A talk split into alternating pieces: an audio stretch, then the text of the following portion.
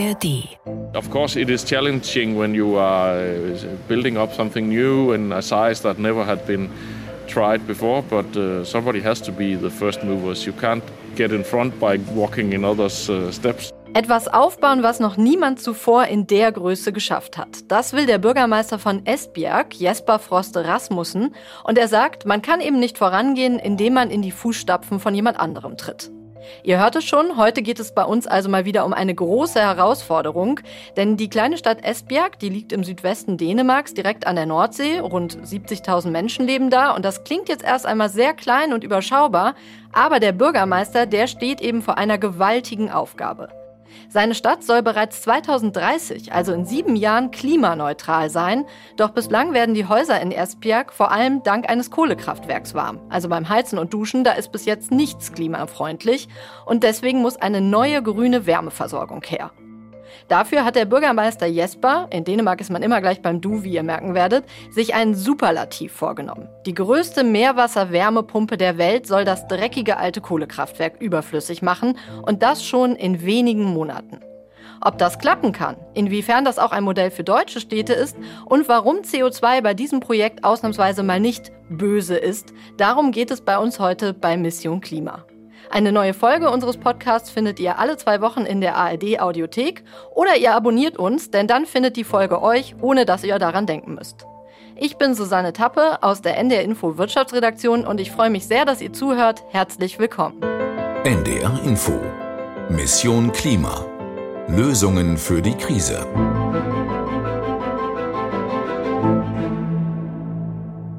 Meine Kollegin Anna Maron war für uns in Esbjerg und hat sich das Großprojekt angesehen. Hallo Anna. Hallo Susanne. Ja, ich glaube, das war tatsächlich die größte Baustelle, auf der ich je war.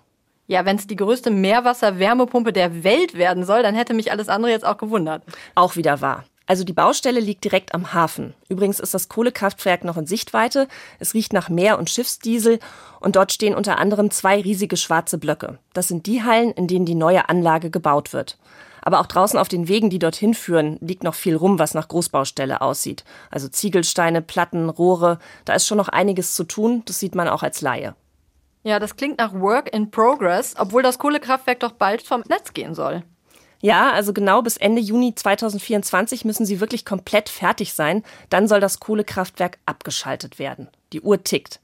Ursprünglich sollte es sogar schon im März dieses Jahres vom Netz, aber wegen des Ukraine-Krieges gab es auch in Dänemark Angst vor einem Energiemangel, also ähnlich wie bei uns. Und deshalb läuft es zur Sicherheit eben immer noch. Bisschen Glück im Unglück. Nächstes Jahr im Sommer soll aber wirklich Schluss sein. Und damit das gelingt, braucht es mehrere Dinge. Aber das Herzstück dieses Projekts ist eben die Meerwasserwärmepumpe. Und ihre wichtigsten Komponenten stehen in einem dieser schwarzen Blöcke und genau dort habe ich Jesper getroffen. Jesper Frost, yeah, yeah mayor of the city. And Thanks for nice taking to be the here. Yes, uh, it's a pleasure. Jesper Frost Rasmussen ist seit fast sechs Jahren Bürgermeister von Esbjerg und er ist ziemlich stolz auf das, was da in kurzer Zeit entstanden ist. Being mayor of the city and can see it in a few months go uh, into to real production. This is uh, this is a very good story, and I'm yes I'm excited every time I visit uh, this facility and, and know that now we are really writing the story for the future. Ja, man hört es schon im Hintergrund an der Geschichte der Zukunft, wie Jesper das nennt, äh, wird noch gehämmert und gebaut. Aber Jesper ist optimistisch, dass sie rechtzeitig fertig werden. In der Halle sieht man ein Labyrinth aus riesigen Rohren auf mehreren Ebenen und in der Mitte zwei Teile, die wie große Tankkanister aussehen. Da sind die Kompressoren drin versteckt und die machen auch den wichtigsten Teil der Arbeit. Dazu gleich mehr. It's amazing standing here in a, in a very big uh, in, in an area with so many pipes and so many pieces of, of technology and uh, and everything is uh, connected. Uh, I think uh, this uh, technology with with the, heat pump and, and, and the CO2 that's uh, that's really uh, the heart of this that that takes place here. Bei Jesper hatte ich den Eindruck, er kennt in der Anlage mindestens jede zweite Schraube persönlich. Und das ist bei seinem Hintergrund auch nicht verwunderlich. Er ist nämlich nicht der typische Berufspolitiker, sondern vor allem durch und durch Ingenieur.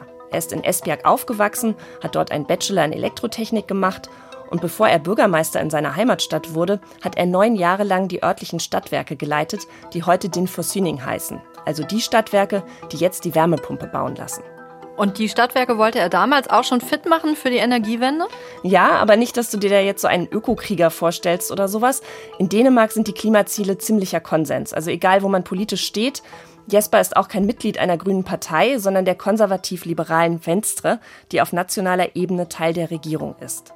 Und obwohl er keiner grünen Partei angehört, hat Jesper als Bürgermeister 2020 mitbeschlossen, dass die Stadt bis 2030 klimaneutral werden soll. Für ihn ist klar, wir haben gar keine Wahl, wir müssen was verändern.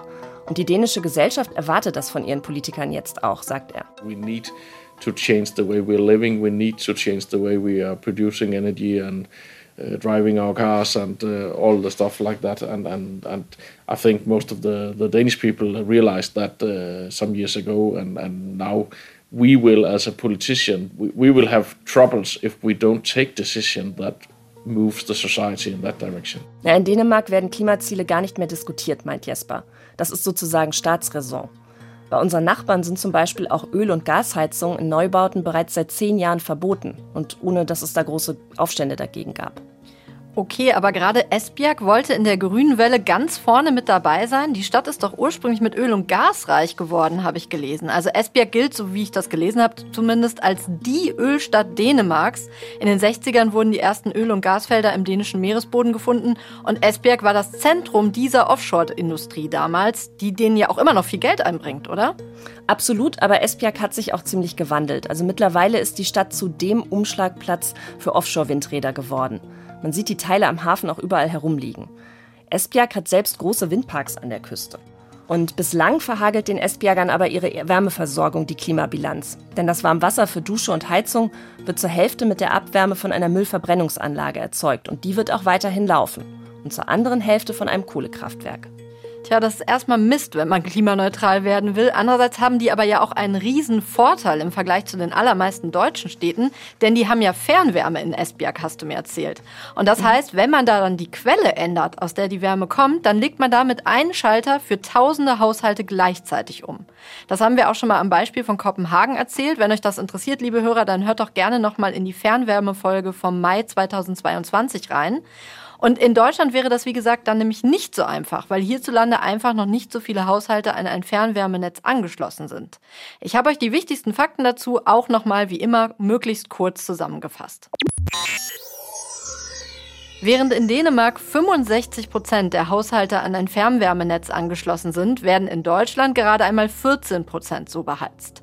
Bei den allermeisten kommt die Wärme also dezentral aus dem eigenen Keller. Und zwar meistens klimaschädlich erzeugt von einer Öl- oder Gasheizung.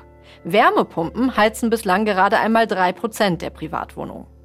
Die Bundesregierung will das Fernwärmenetz jetzt massiv ausbauen. Das Ziel, jedes Jahr 100.000 Gebäude neu ans Netz anzuschließen. Bis 2045 soll sich die Zahl der angeschlossenen Gebäude so verdreifachen. Aber auch Fernwärme ist ja nicht per se grün. Wenn das heiße Wasser, das vom Kraftwerk zu den Wohnhäusern fließt, durch die Verbrennung von Erdgas oder Kohle erhitzt wird, dann hilft das dem Klima nicht, ganz im Gegenteil.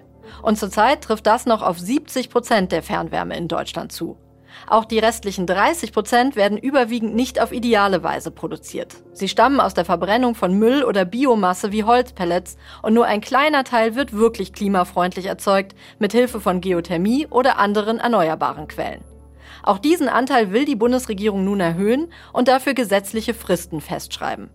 In einer kürzlich veröffentlichten Studie vom Fraunhofer Institut für Energieinfrastrukturen und Geothermie heißt es, dass Deutschland bis 2045 seinen gesamten Wärmebedarf durch den Einsatz von Großwärmepumpen decken könnte. Klimafreundlich, vorausgesetzt der Strom für die Wärmepumpen wird mit Hilfe von Wind und Sonne erzeugt. Windkraft ist in Esbjerg wie gesagt reichlich vorhanden und so können mit einer Großwärmepumpe dann auf einen Schlag 25.000 Haushalte grüne Wärme bekommen. So viele bekommen bislang ihre Wärme vom Kohlekraftwerk. Die Idee einer riesigen Wärmepumpe schwirrte schon ein bisschen länger in Esbjerg umher, aber es gab halt keine Prototypen für so etwas. Vor allem nicht in der Größe. Und nun kommt ein glücklicher Zufall ins Spiel. Zur selben Zeit, so um 2018 rum, als Jesper Bürgermeister in Esbjerg wurde, hatten deutsche Ingenieure in der Schweiz, nämlich in Zürich, genau so eine Anlage entwickelt, wie sie die in Esbjerg gesucht haben. Und das waren Ingenieure vom deutschen Unternehmen MAN Energy Solutions, das zum Volkswagen-Konzern gehört. Und jetzt kommt's. Auch MAN Energy Solutions ist dabei, sich massiv zu wandeln. Bisschen wie in Esbjerg, das Gros erwirtschaften die zwar noch mit Dieselmotoren und anderer konventioneller Technologie, aber tatsächlich die grüne Technik wächst und soll bis 2030 für zwei Drittel des Umsatzes stehen. Das ist ja eine schöne Parallele. Also 2030, in dem Jahr, in dem Esbjerg klimaneutral sein will, will auch MAN Energy Solutions dann die Kurve gekriegt haben? Ja, genau. Und da kommt so eine Großwärmepumpe natürlich wie gerufen. In Zürich haben die Ingenieure dafür an einem Kompressor gearbeitet, der ursprünglich auch fürs Öl- und Gasgeschäft entwickelt worden war, der aber eben auch sehr gut für eine große Wärmepumpe geeignet ist.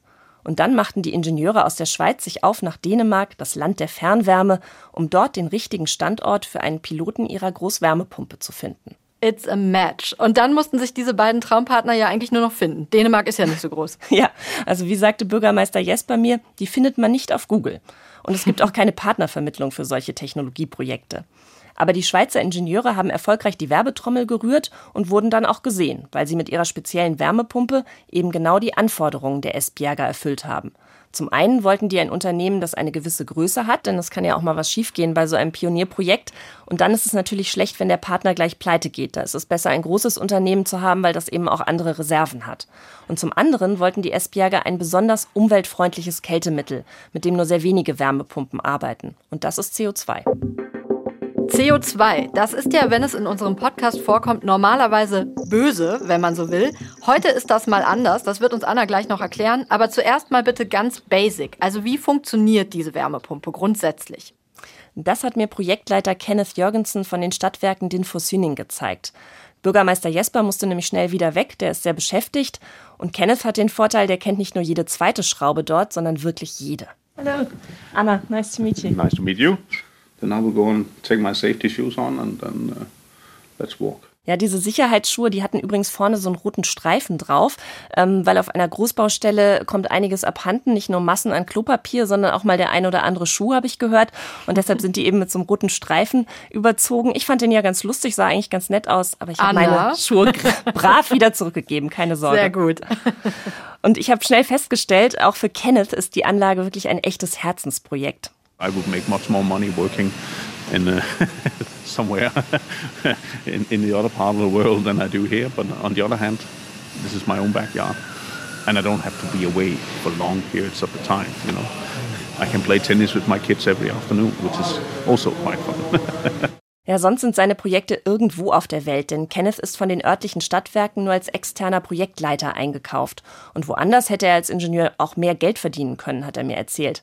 Aber so ein Pionierprojekt, das könne man nur einmal in seiner Karriere machen. Und das dann auch noch direkt vor der Haustür und nachmittags mit den Kindern Tennis spielen, das ist natürlich auch nicht so schlecht. Ich finde ja, das klingt auch wieder sehr dänisch. Ne? Man spielt nachmittags mit den Kindern, man hat jeden Nachmittag frei, aber Karriere macht man trotzdem. Da werde ich ganz neidisch. Aber jetzt mal ab ans Wasser, Anna. Da müssen wir doch erstmal hin, oder? Meerwasserwärmepumpe. Genau, und nur mit Laufen war es dafür nicht getan. Um zu sehen, wo das Wasser in die Anlage gepumpt wird, mussten wir tatsächlich von den schwarzen Blöcken wegfahren.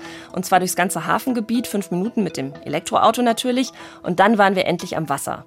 Und leider war da kein Strand- oder Urlaubsfeeling, wie man sich das so schön vorstellen könnte, sondern schon Industriehafen, Atmosphäre und ein hm. großes Hafenbecken mit einem Frachter, der dort gerade festgemacht hatte. Die riesige Meerwasser-Wärmepumpe funktioniert im Prinzip wie jede kleine Wärmepumpe für ein Haus auch. Also sie nutzt die Wärme ihrer Umgebung.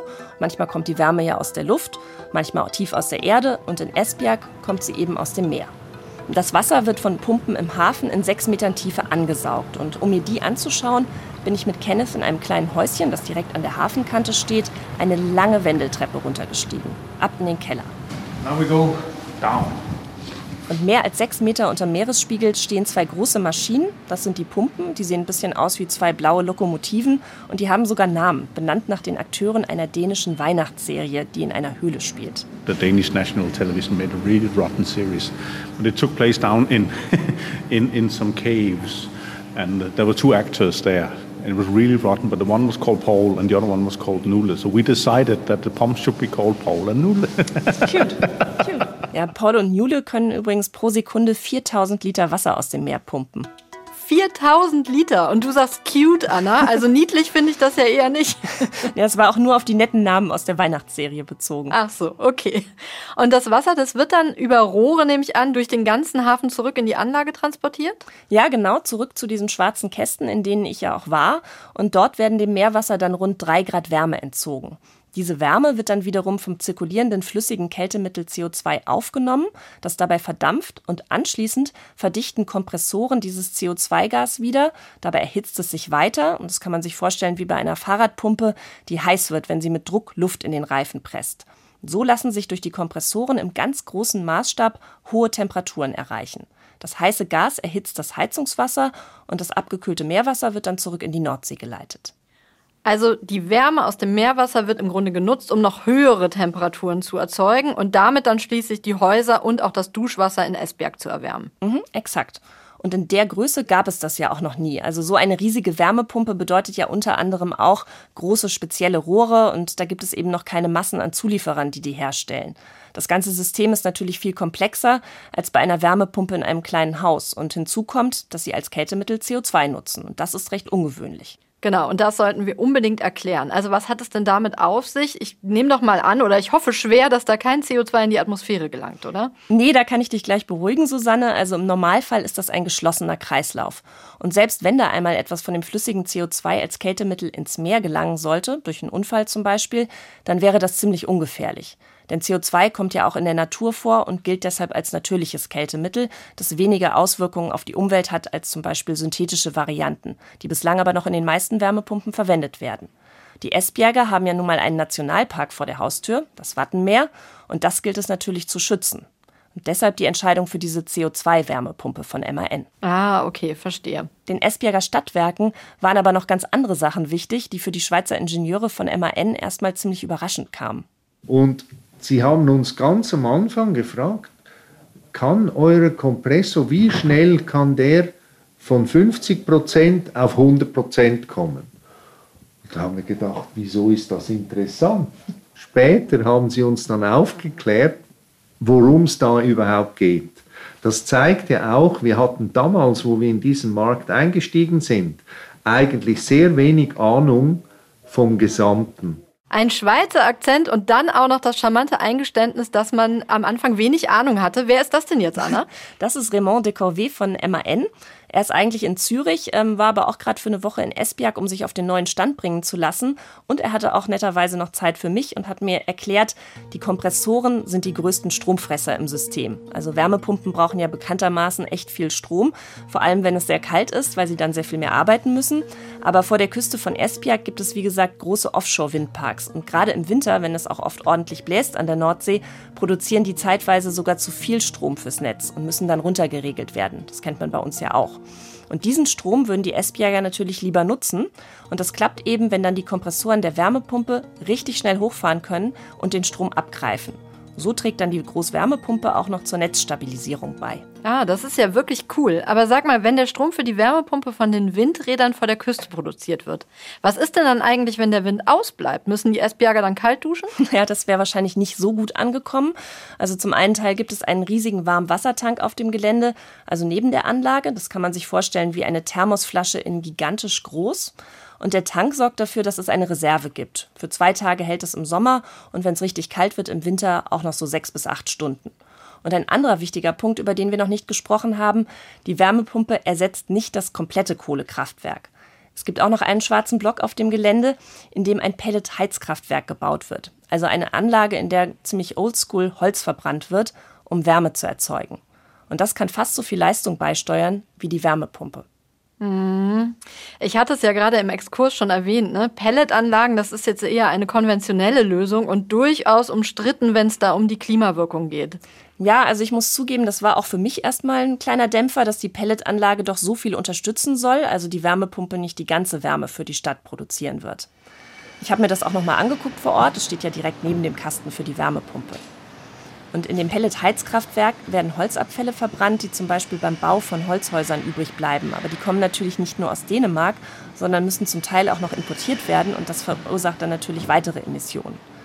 Und offiziell geht das Verbrennen von Holzabfällen zwar nicht in die Emissionsstatistik ein, also es gilt als grüne Energie, aber das ist dem Klima ehrlich gesagt ziemlich egal. Also wenn Holz verbrannt wird, wird auch CO2 freigesetzt mhm. und auch noch viel klimaschädlichere Gase wie Methan und Lachgas. Ja, da schüttest du jetzt also ein bisschen Wasser in den Wein, beziehungsweise die Esbjerger tun das. Warum hat man sich denn nicht für eine reine Wärmepumpenlösung entschieden?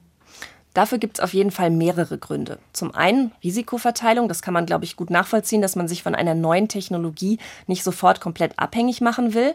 Und dann natürlich die Kosten. Ne? Wenn der Strom gerade teuer ist, weil es windstill ist und man ihn am Strommarkt kurzfristig zukaufen müsste, ist es natürlich günstiger, Holzabfälle zu verbrennen. Ja, verständlich. Aber umso wichtiger, dass wir jetzt mal einen Strich drunter ziehen. Also was bringt die Umstellung auf die Wärmepumpe denn nun dem Weltklima? Das hat man bei MAN so berechnet, sagt Raymond. Also es werden rund äh, 60 bis 100.000 Tonnen CO2 eingespart gegenüber dem Kohlekraftwerk.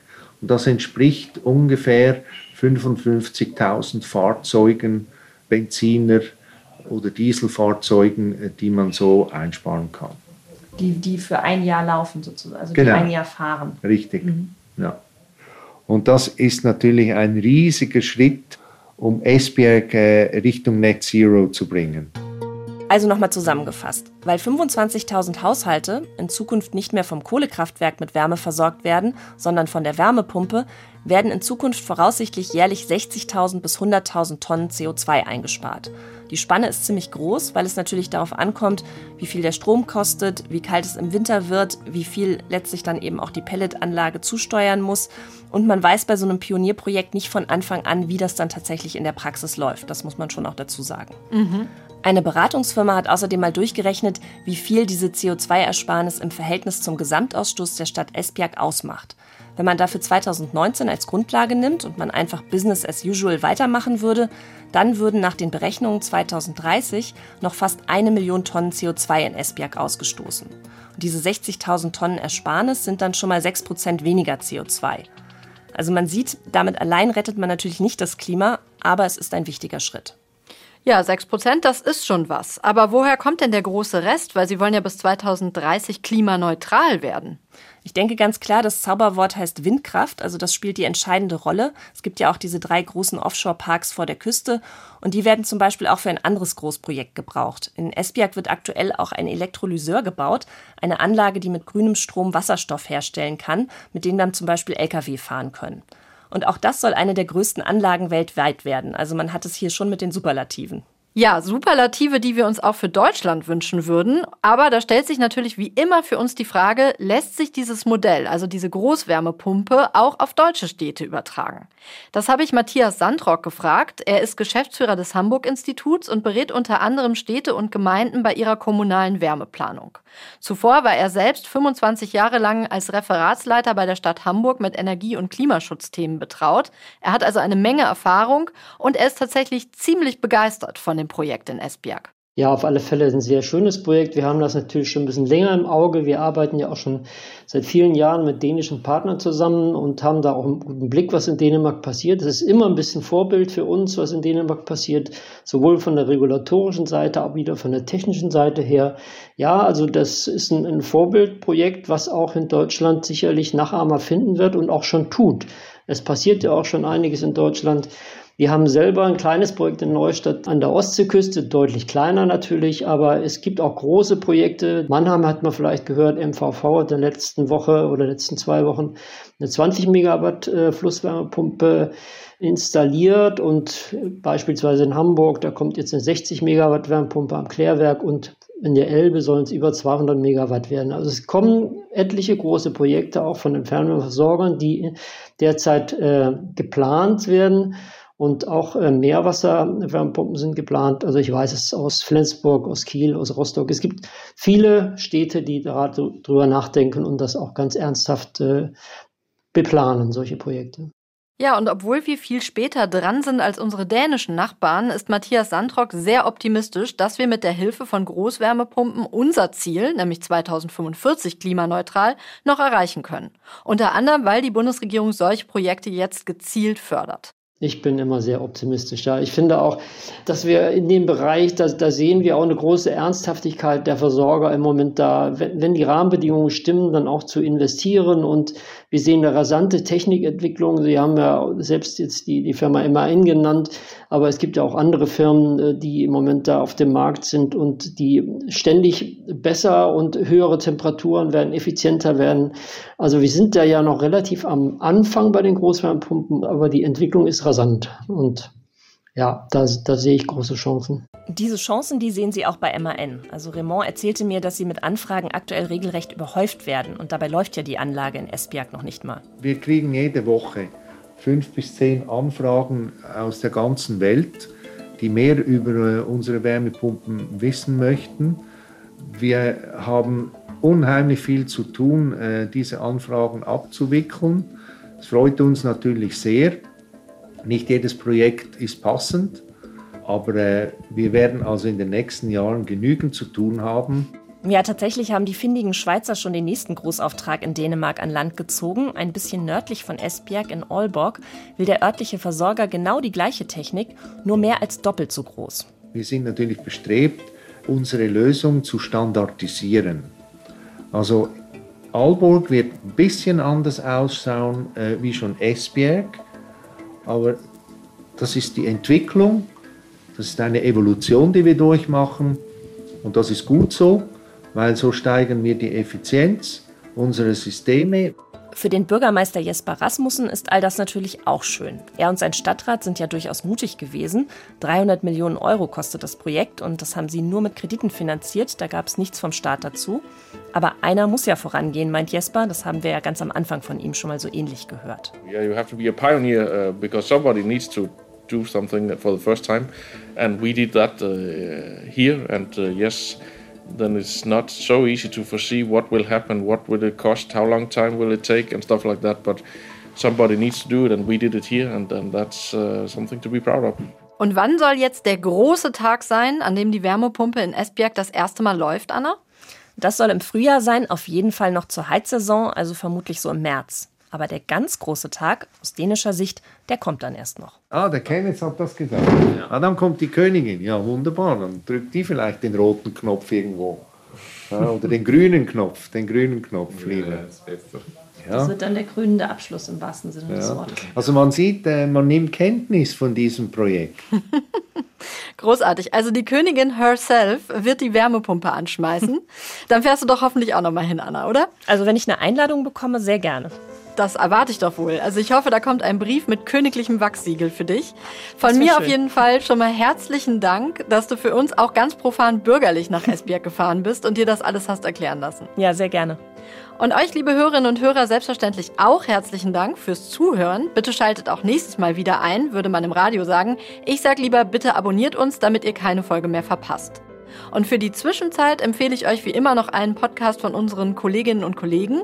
Heute Quarks Daily, da werden viele spannende Themen wissenschaftlich geprüft und gute Ideen für nachhaltige Lösungen vorgestellt. Es gibt etwa eine Folge zum Thema Hab ich ein Recht auf mehr Klimaschutz?